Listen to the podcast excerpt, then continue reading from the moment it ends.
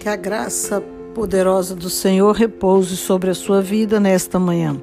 Vamos ler 2 Samuel, capítulo 12, versículo 7, que está escrito: Então disse Natã a Davi: Tu és o homem. Assim diz o Senhor Deus de Israel.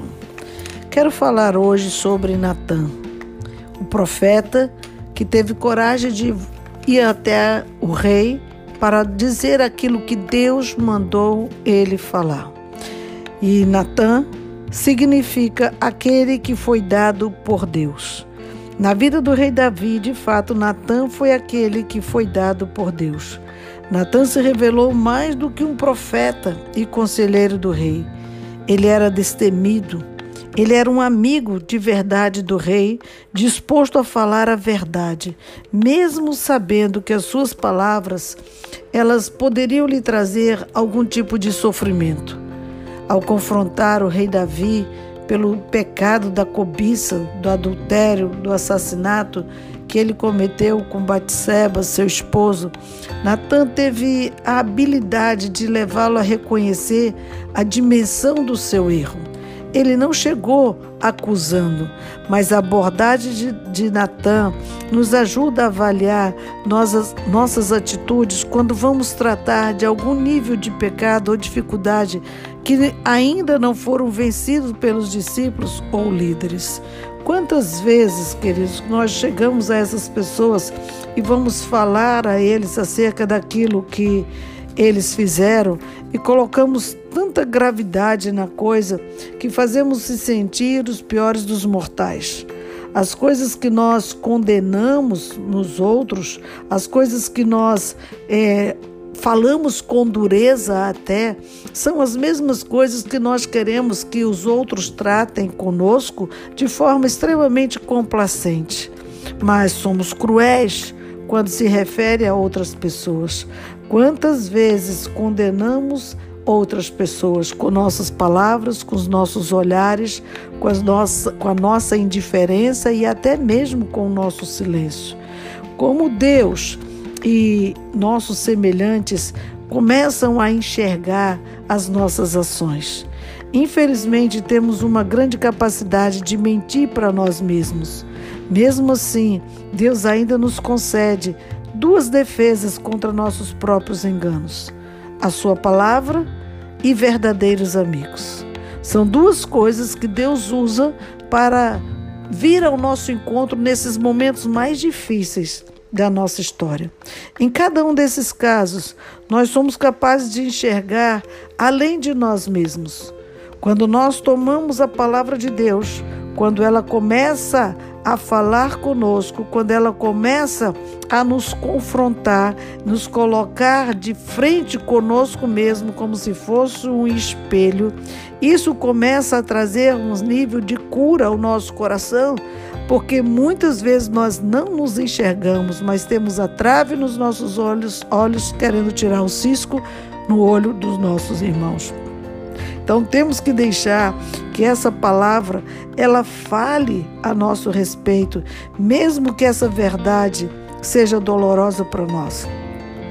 Se não estamos expostos à palavra, pelo menos que o Senhor levante um amigo. Um amigo como Natan foi para o profeta, para Davi, mais do que um profeta, ele foi um amigo, uma pessoa que chegou próximo a ele. Temos que pedir uma pessoa dessa, termos um líder, um profeta, um amigo que nos mostre os erros para que nós possamos fazer o mesmo com os nossos amigos. Esse amigo que precisamos ter é o mesmo que nós precisamos ser para que possamos ajudar outras pessoas a vencer as suas debilidades.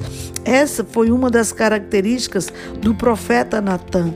Ele se mostrou amigo para mostrar a Davi todos os seus erros. Quais são as características deste profeta, deste amigo que Deus vai usar para abrir os nossos olhos? Ele precisa ser um conselheiro fiel confiável. Precisa ser uma pessoa de Deus, que tenha uma palavra que saia do trono de Deus e não das suas, do seu próprio coração. Natan, ele era uma pessoa que confrontava com coragem, mas ele tinha cuidado, ele tinha habilidade a, o confronto que precisamos fazer para a correção dos nossos erros ou do erro de alguém não é como um tom de acusação, mas uma forma para mostrá-lo a gravidade e a dimensão daquilo que cometeu. Um dos controles de Deus na nossa vida foi o que Deus fez com o profeta, levantando este homem para mostrar esse controle de Deus é para poder colocar limites em nós mesmos.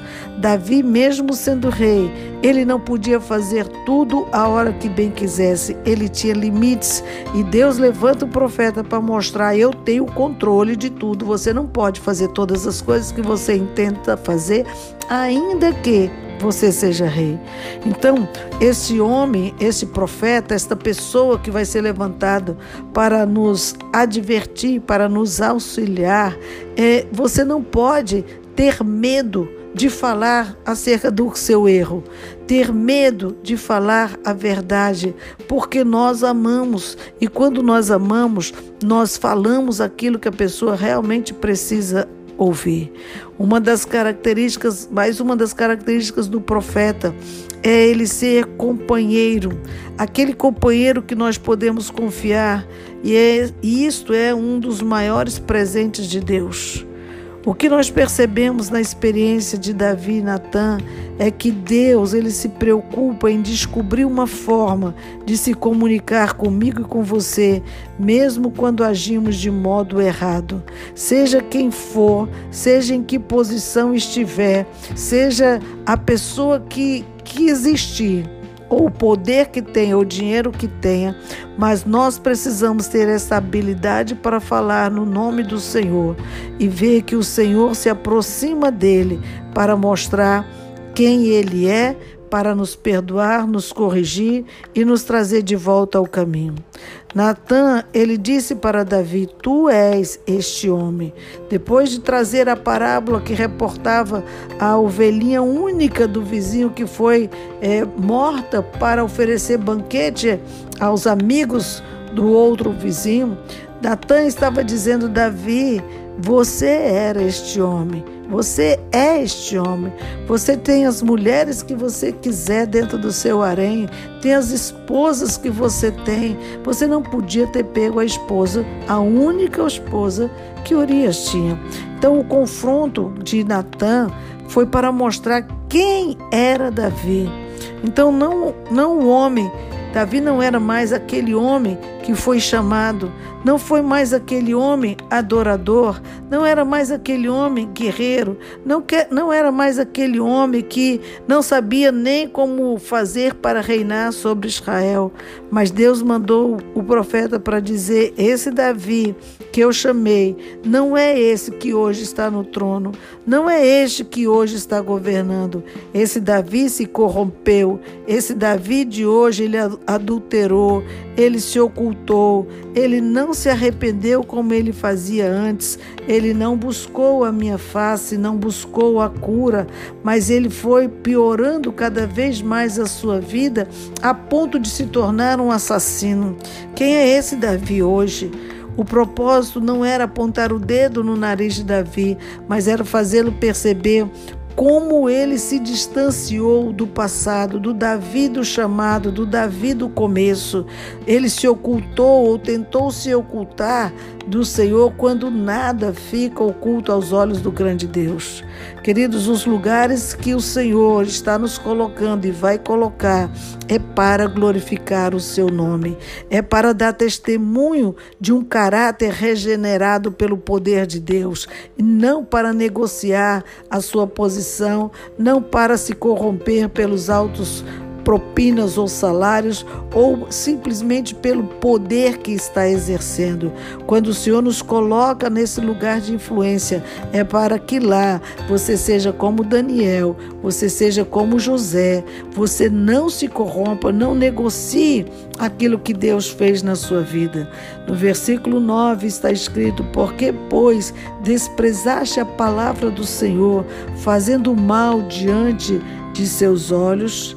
Aqui veio a pergunta: por que desprezar a palavra do Senhor, fazendo aquilo que é mal diante dos seus olhos? Quanta maldade fazemos porque desprezamos a palavra do Senhor, porque desprezamos o ensino que foi dado. Quantas pessoas que já foram ensinadas, já estiveram na casa do Senhor, já foram vasos na presença de Deus e hoje estão desprezando tudo isso e tendo uma vida vil, uma vida corrompida, uma vida pecaminosa, uma vida onde está entregue a si mesmo.